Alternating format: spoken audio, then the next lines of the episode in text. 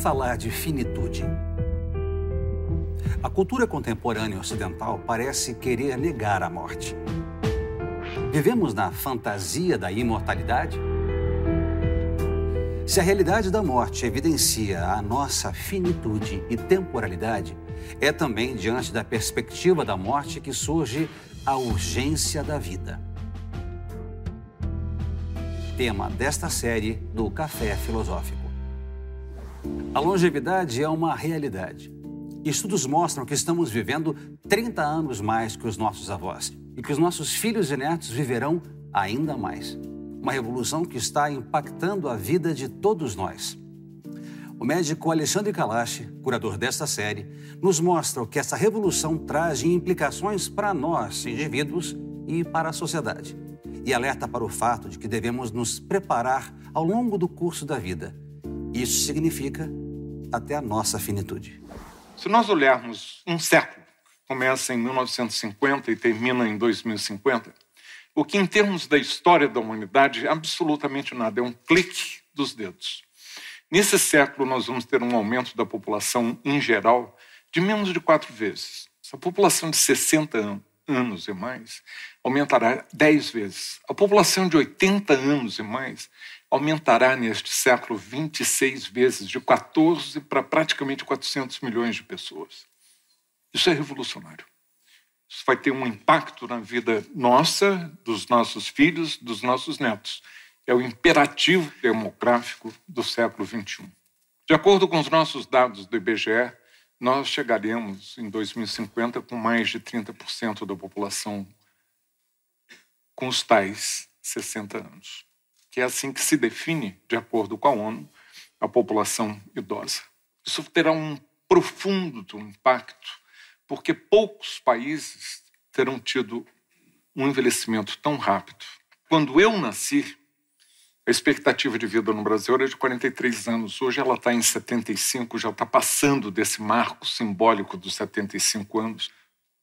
São 33, 34 anos a mais de vida, não são 30 anos de velhice.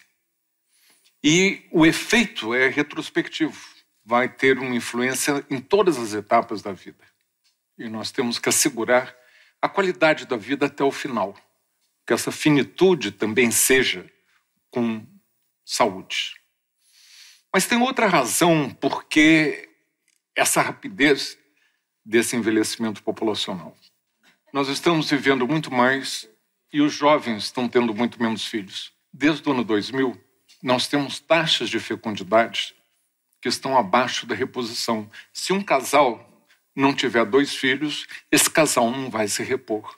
Em uma geração, nós deixamos de ter virtualmente seis filhos por mulher para agora termos menos de dois. Então, essa é a grande velocidade. Isso é o que dá força e energia para essa transição demográfica, para esse envelhecimento populacional. Hoje nós temos cerca de 23 milhões de pessoas com mais de 60 anos. Daqui a poucas décadas serão 78 milhões em 2060.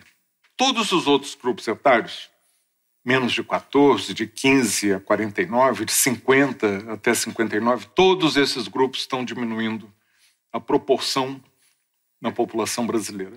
O único grupo que cresce é o grupo que tem 60 anos e mais. Os países desenvolvidos, eles primeiro enriqueceram para depois envelhecer. Nós não. Nós estamos realmente com um desafio muito grande. E para que a gente possa responder bem, a gente tem que adotar uma perspectiva de curso de vida. Quando a gente nasce, a gente é completamente dependente de alguém que nos cuide, geralmente os nossos pais. E muito rapidamente a nossa capacidade funcional começa a aumentar. E nós chegamos ao pique da nossa capacidade funcional lá por volta dos 25 anos. Desde que você continue acima do limiar de dependência, que você tem 85 anos, mas você dá conta do recado, você tem as atividades de vida cotidiana, você escova o dente, come, vai ao correio, faz um telefonema, usa o Skype.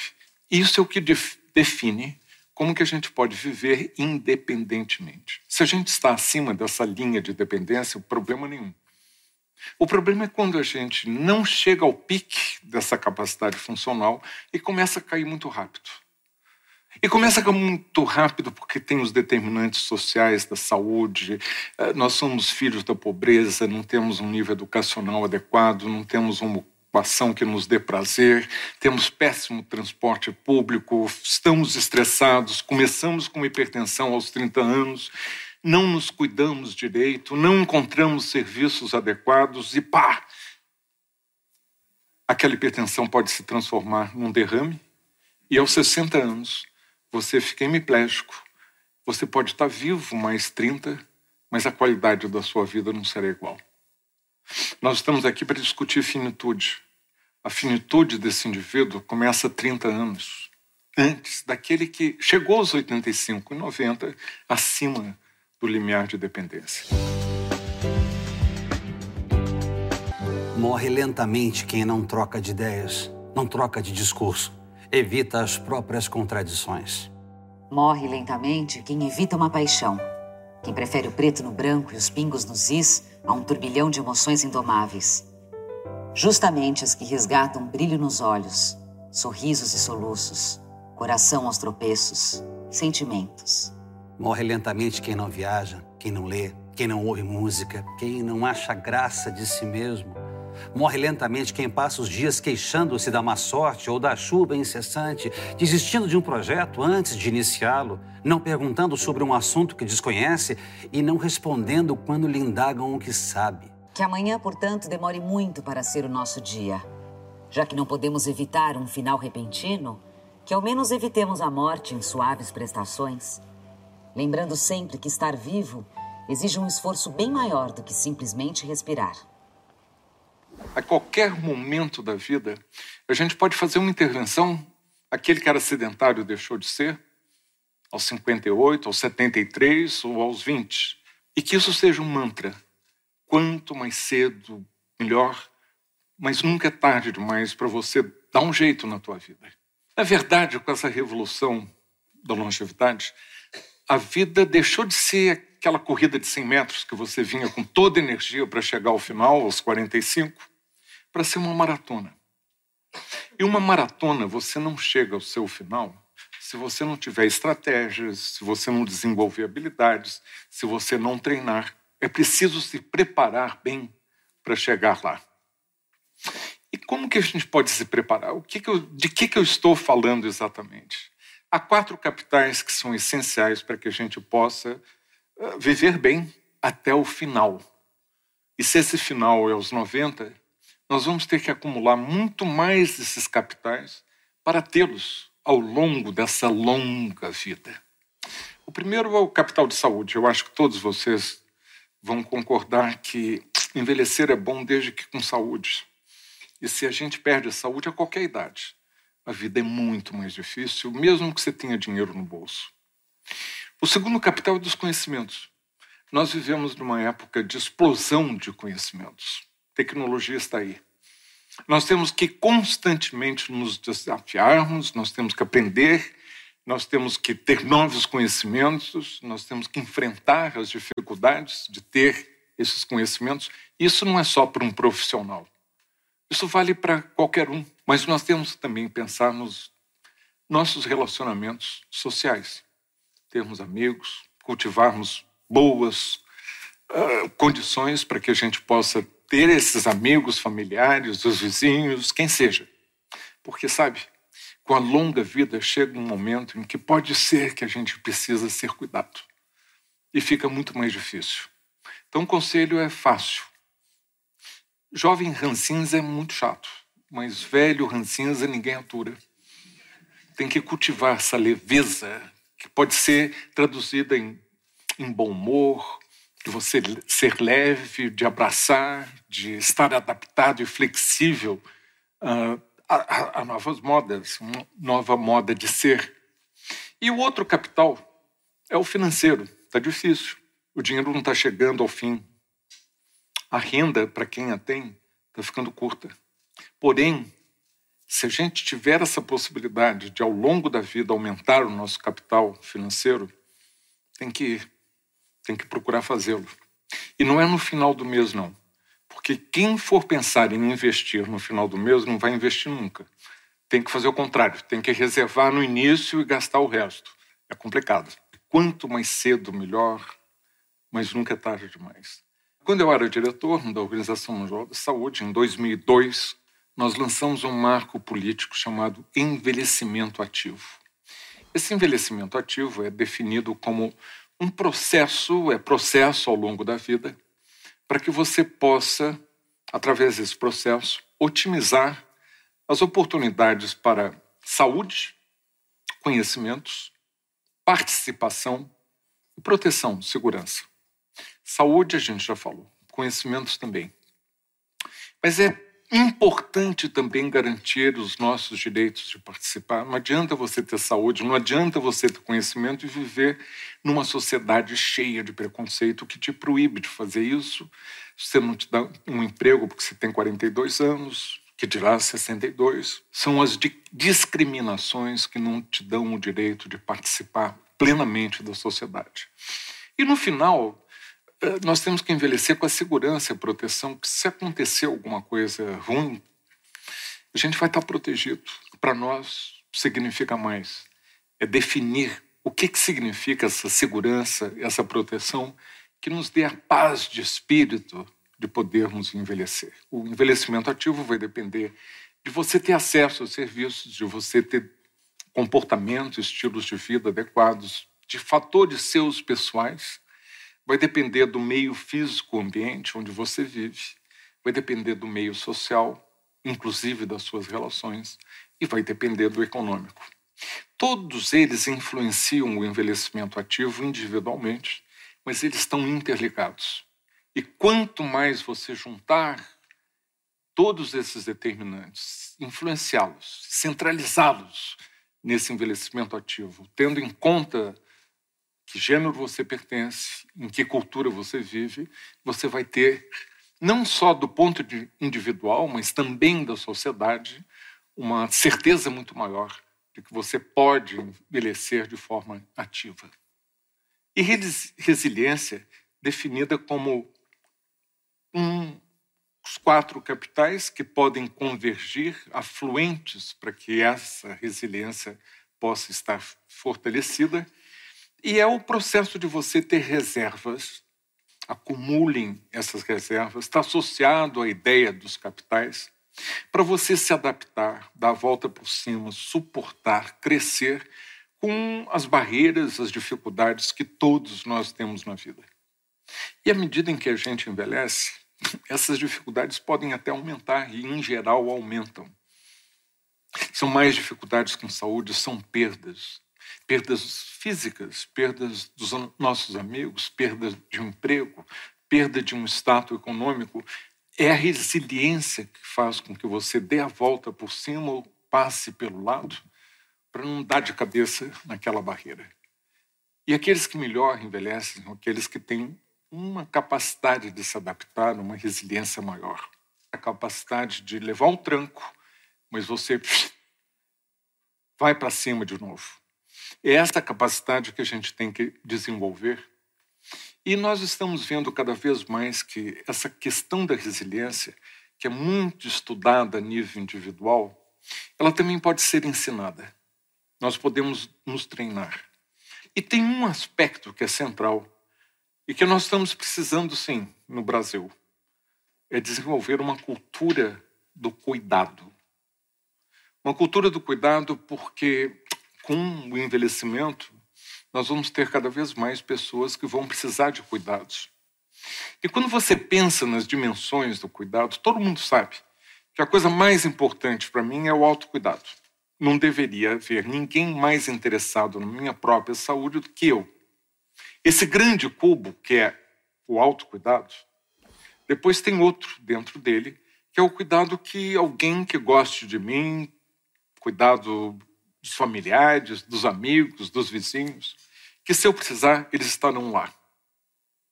Depois tem um cubo menor, que é o cuidado, digamos, comunitário pago.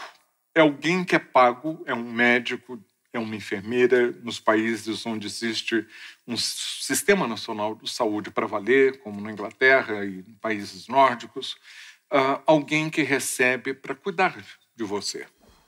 E finalmente vem o um institucional. Quando está tudo errado e te colocam numa instituição, um hospital, uma residência de longa permanência. No entanto, aqui no Brasil, a gente está fazendo errado. A gente está colocando muito dinheiro no institucional, pouco no comunitário, quase nada no cuidado informal e virtualmente zero para que eu tenha mais condições de poder eu próprio cuidar de mim. Isso tem que ser revisto com a revolução da longevidade. Recentemente eu fiquei sabendo de umas experiências muito bem sucedidas no exterior Uh, e mais nenhuma delas ainda no Brasil, dessa estrutura de co-housing, ou seja, de condomínios para senior co-housing, condomínios para pessoas idosas feitos por eles mesmos, mas é uma estruturação de comunidade que se faz em torno de um apoio coletivo. Então a pergunta é a seguinte: se na sua avaliação pessoal isso de fato é uma solução promissora? Uh, esses co-housings a gente poderia chamar de república. É uma república. São pessoas idosas que resolvem morar, às vezes tem um apartamento que é muito grande, e através de amigos fazem essa decisão de eh, coabitar. Essa é uma opção. Mas eu estou muito mais interessado nas opções e políticas que possam ter resposta do ponto de vista de moradia, porque boas políticas para o envelhecimento elas transpassam por moradia, isso é super importante, a casa segura, sua própria casa, se você tiver recurso, adaptá-la para que você possa envelhecer bem, que você possa evitar os acidentes, a maioria dos acidentes, acidentes, estou falando de acidente, diz que acidente não existe. Os traumas, quando você tem uma queda, que em geral são dentro de casa, sobretudo dentro de um banheiro, fazer as adaptações necessárias. Esse é o primeiro passo. É você poder envelhecer onde você sempre viveu. Essa é a opção que as pessoas universalmente mais querem.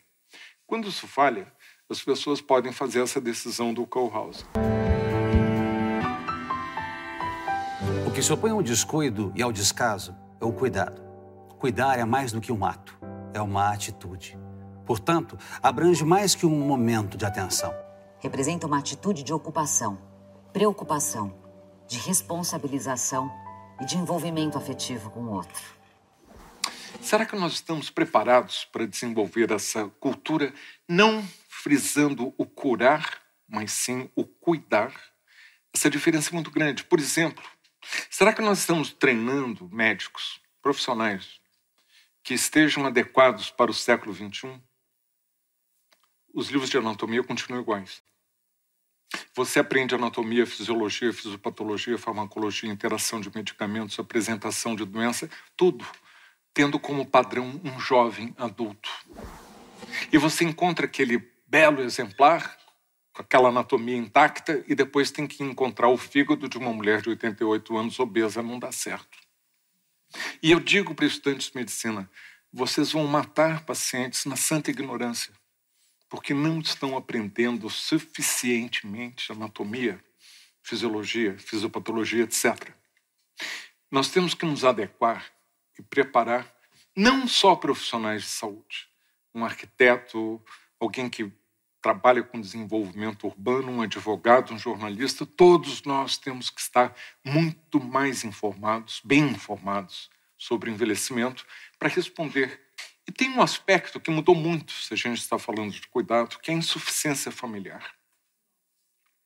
As famílias que nós tínhamos antes, a família que eu guardo na lembrança, na minha infância, juventude, era uma família estendida, que tinha muitos idosos vivendo dentro de casa, todo mundo junto. As mulheres não tinham saído para a força de trabalho remunerada. Quando tinha algum idoso doente, havia muitas mulheres que estavam ali disponíveis essa insuficiência familiar, ela hoje se manifesta com a falta de tempo. As pessoas nunca têm tempo. Estão todas muito ocupadas e tem muito mais idoso e vai haver muito mais idoso. E eu me lembro de um almoço Almoço corriqueiro de domingo. Eram muitos filhos, eram muitos netos. Cada domingo parecia um domingo de festa. E o meu avô, eu me lembro, naquele domingo, estava bem. Mal sabia ele que três ou quatro dias depois ele teria um derrame e sobreviveria mais dois ou três anos.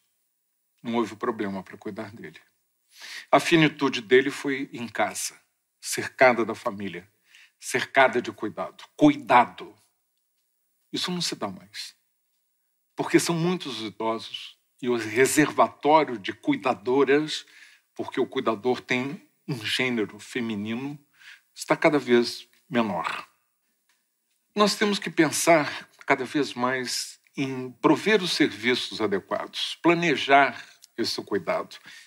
Nós temos que educar, educar, educar, educar, formar as pessoas, os profissionais adequados para dar essa resposta. E nós temos que pensar em respeitar os direitos dessas pessoas que estão precisando desse cuidado. Nós temos que pensar nos direitos em todos os níveis. Os direitos dos idosos à saúde, educação, ao trabalho, ao lazer, o direito de participar integralmente da sociedade, e também o direito de parar, de descansar, de ter o descanso definidos por eles, não impostos pela sociedade. O direito a ter cuidado, sobretudo para aqueles que são os mais frágeis, aqueles que estão precisando de assistência, aqueles que estão com problemas cognitivos importantes, porque eles são os que menos capacidade terão de manifestar a sua autonomia, os seus desejos, o que, que eles querem.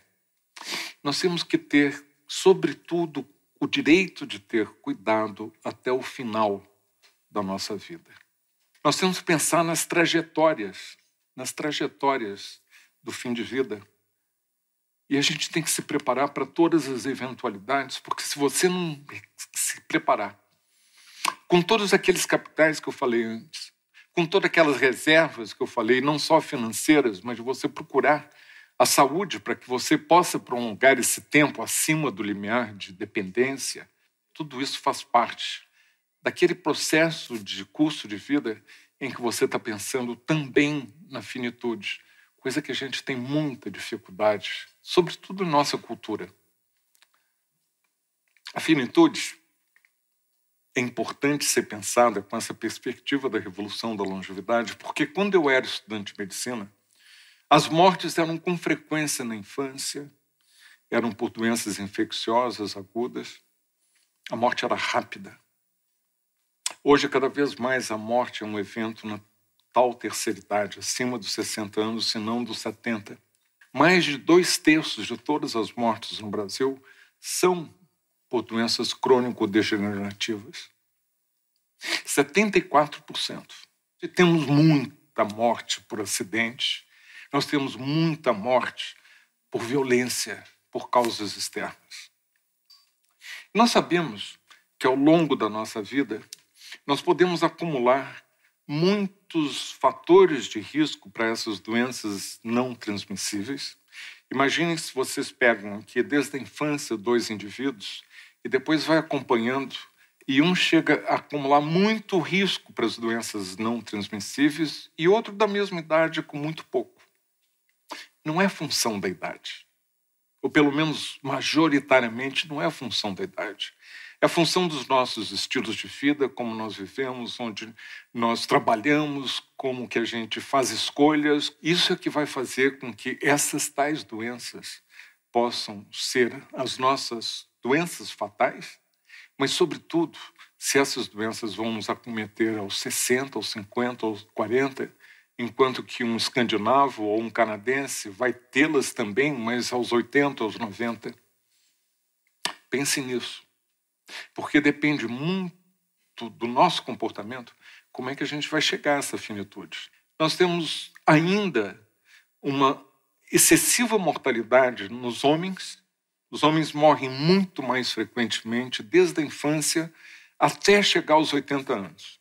Morre por causas infecciosas, morre por acidentes e causas externas à violência, por doenças cardiovasculares muito mais cedo do que as mulheres, até que aos 80 anos as mulheres também acabam morrendo. Então, somente nesse grupo etário é que há mais mortes, porque tem muito mais mulher idosa do que homem.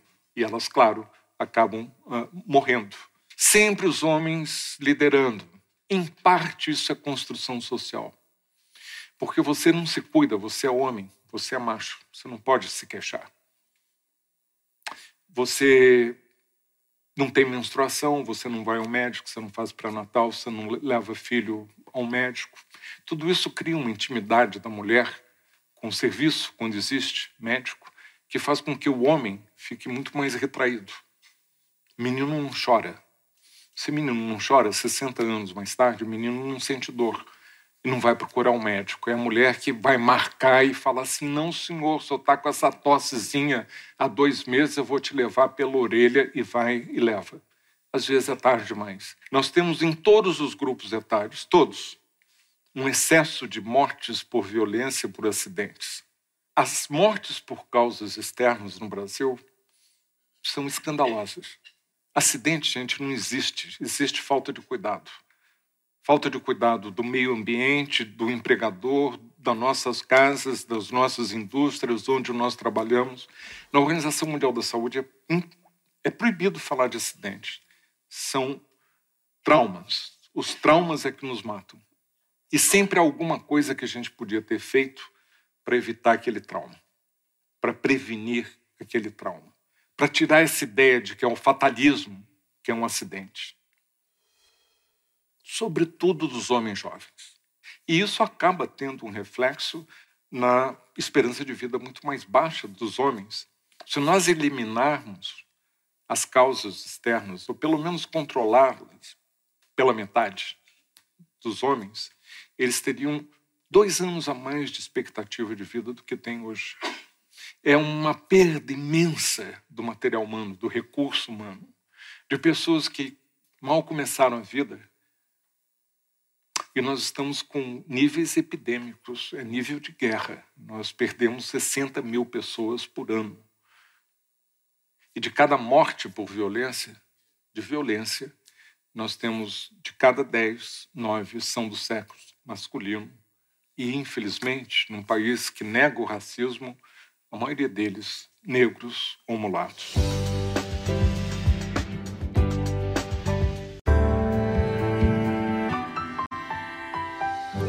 Pode-se comparar a existência de um indivíduo a um rio, pequeno a princípio, estreitamente encerrado entre duas margens, arremetendo com entusiasmo primeiro os seixos e depois as cataratas. A pouco e pouco o rio alarga-se. As suas margens afastam-se.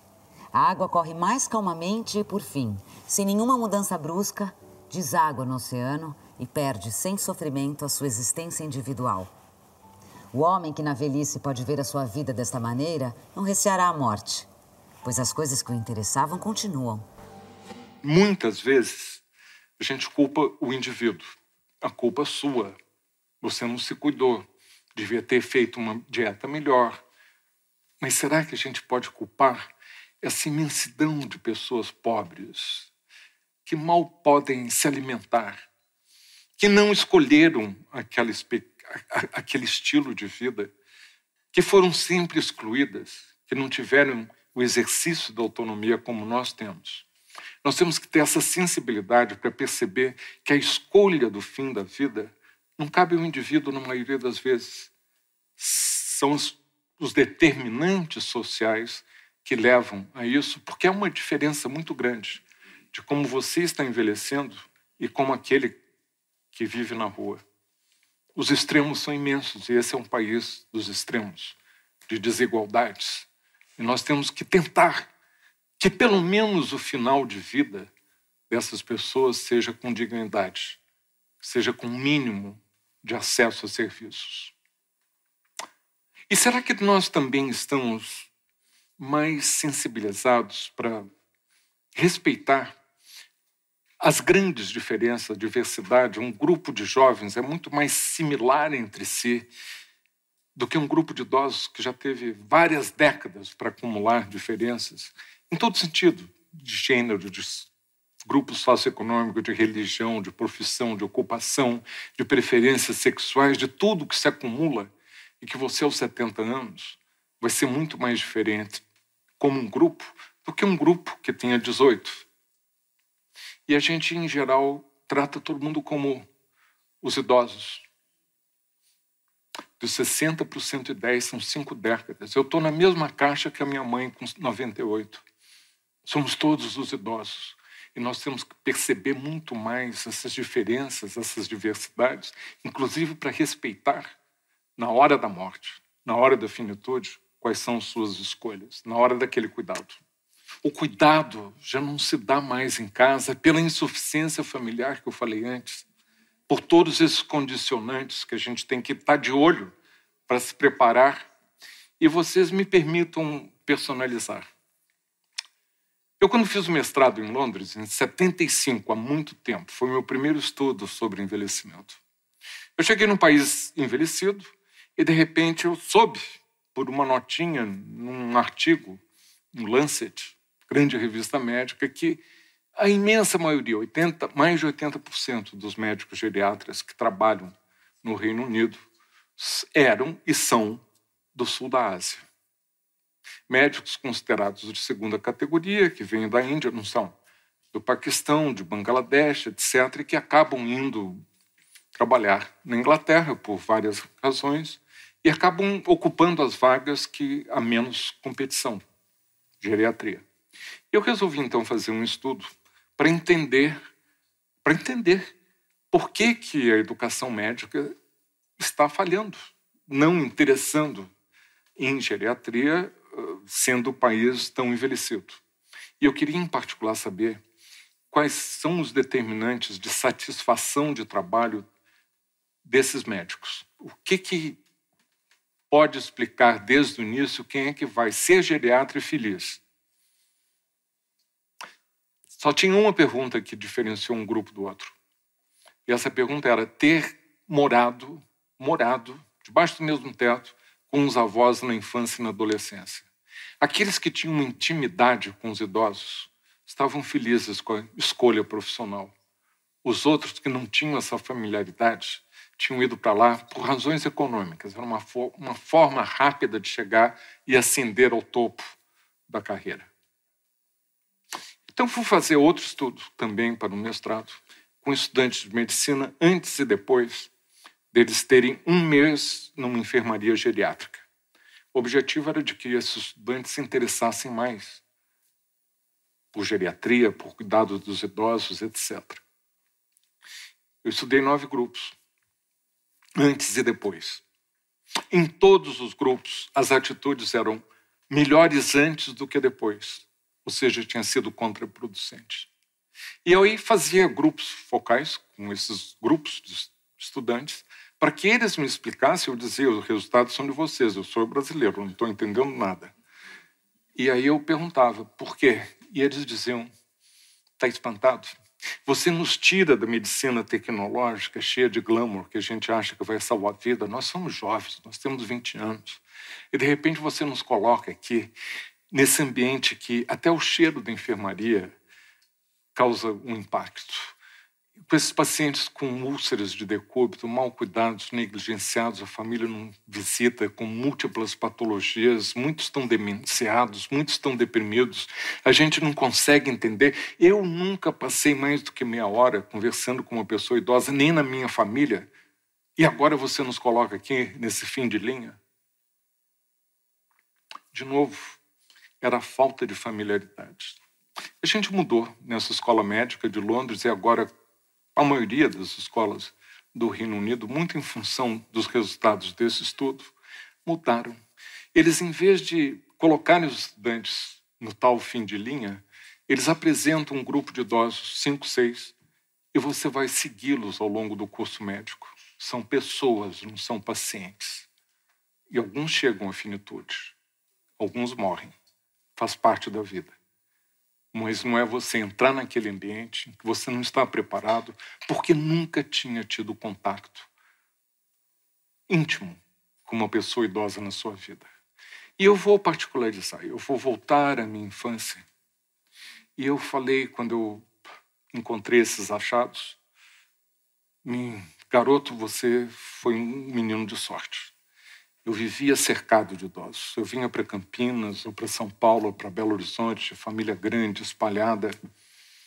E eu encontrava esses três irmãos da minha avó, do meu avô, 17 do outro lado, idosos interessantes. Cada um dos meus avós vem de um país diferente, de uma cultura diferente, em que eu tinha oportunidade de ouvir lendas, fatos, reminiscências de toda parte.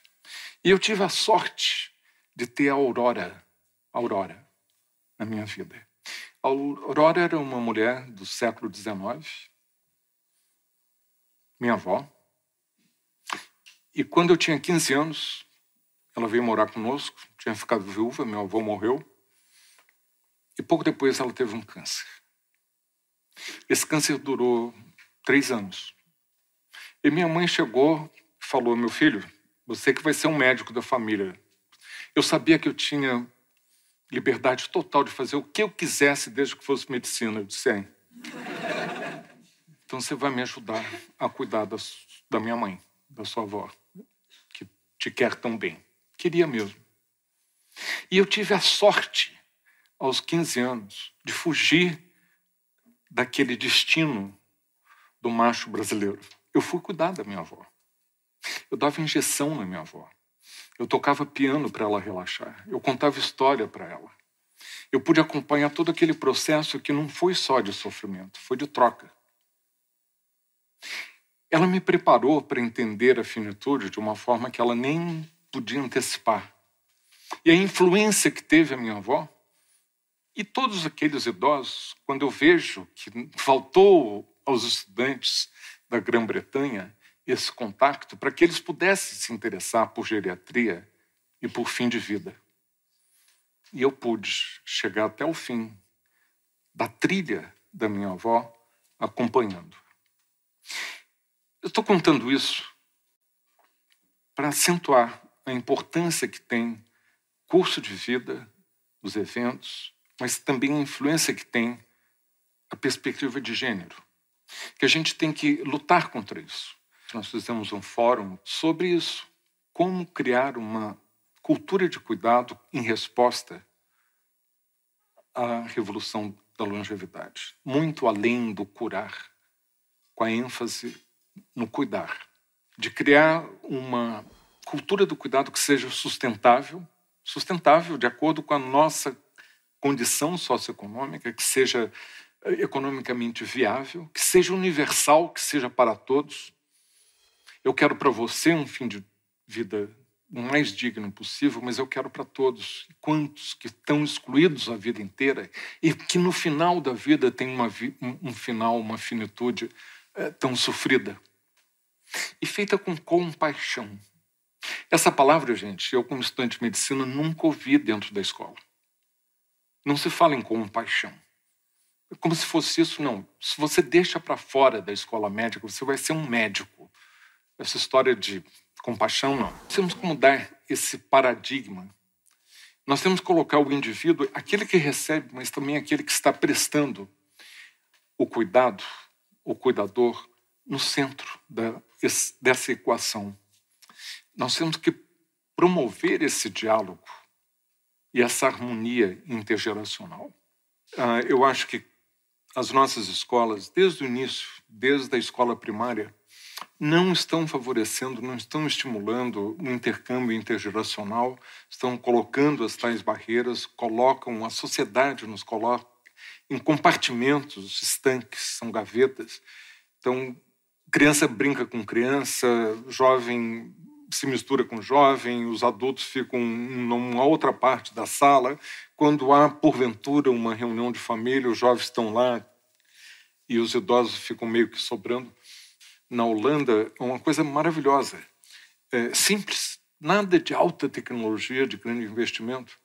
Residências de idosos que permitem que pós-graduados, jovens, uh, morem lá de graça e, em contrapartida, passem sei se são 30 horas por mês ou 15 por semana, isso varia de um para outro. Não fazendo trabalhos específicos, mas fazendo companhia. Muda tudo.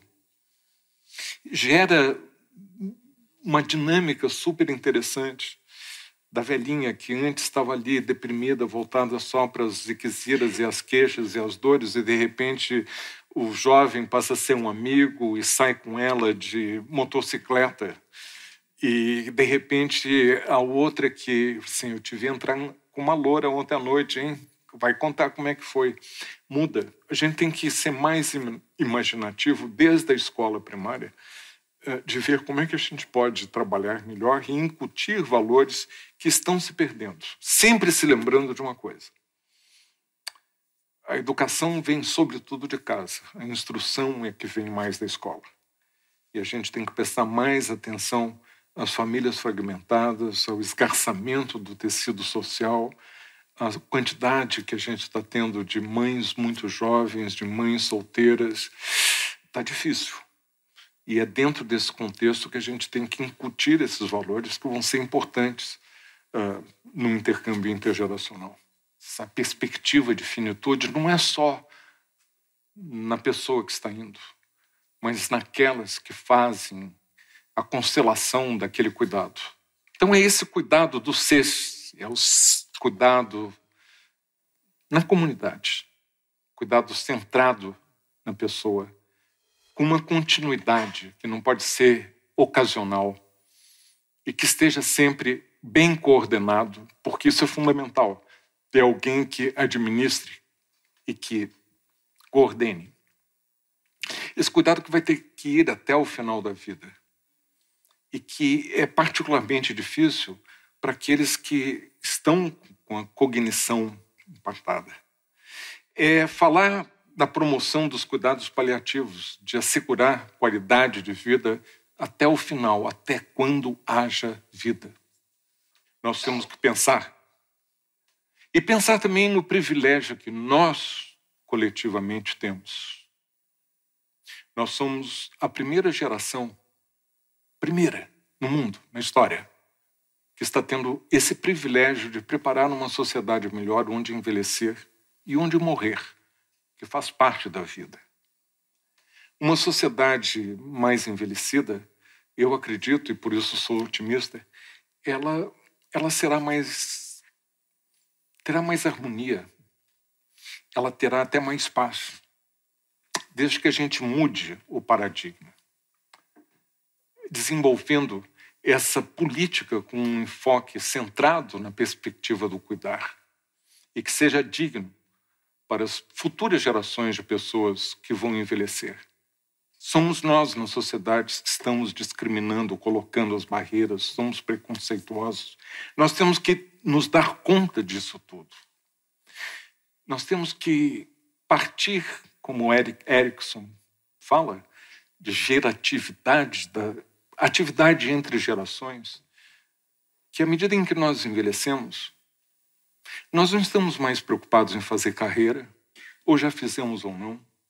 Nós estamos muito mais preocupados num raio muito mais amplo de deixar pegadas, de deixar um recado, de sermos lembrados. Há algumas coisas que não se pode aprender rapidamente. E o tempo, que é só o de que dispomos, cobra um preço alto pela aquisição delas.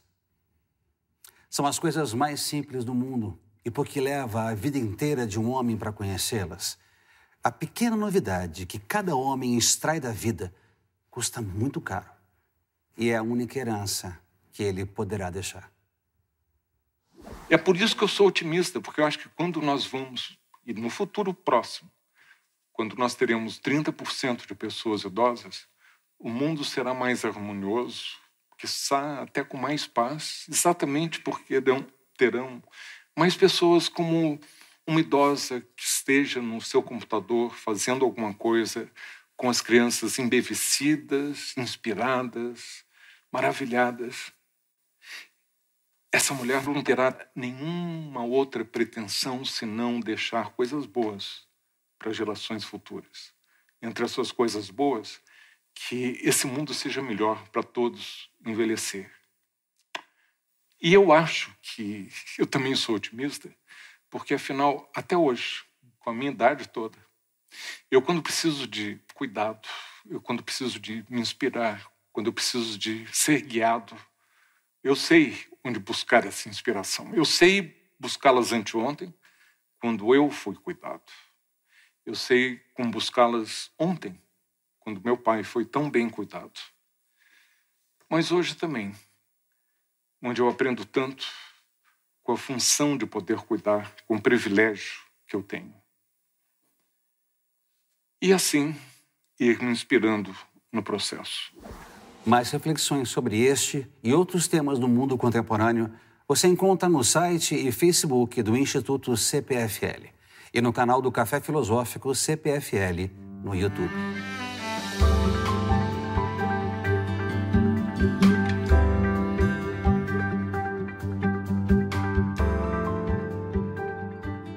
Não é só um aumento na expectativa de vida. Nós temos que nos preocupar quantos desses anos serão vividos com saúde. Porque a gente está vivendo muito mais, mas a gente perde muitos anos com doenças.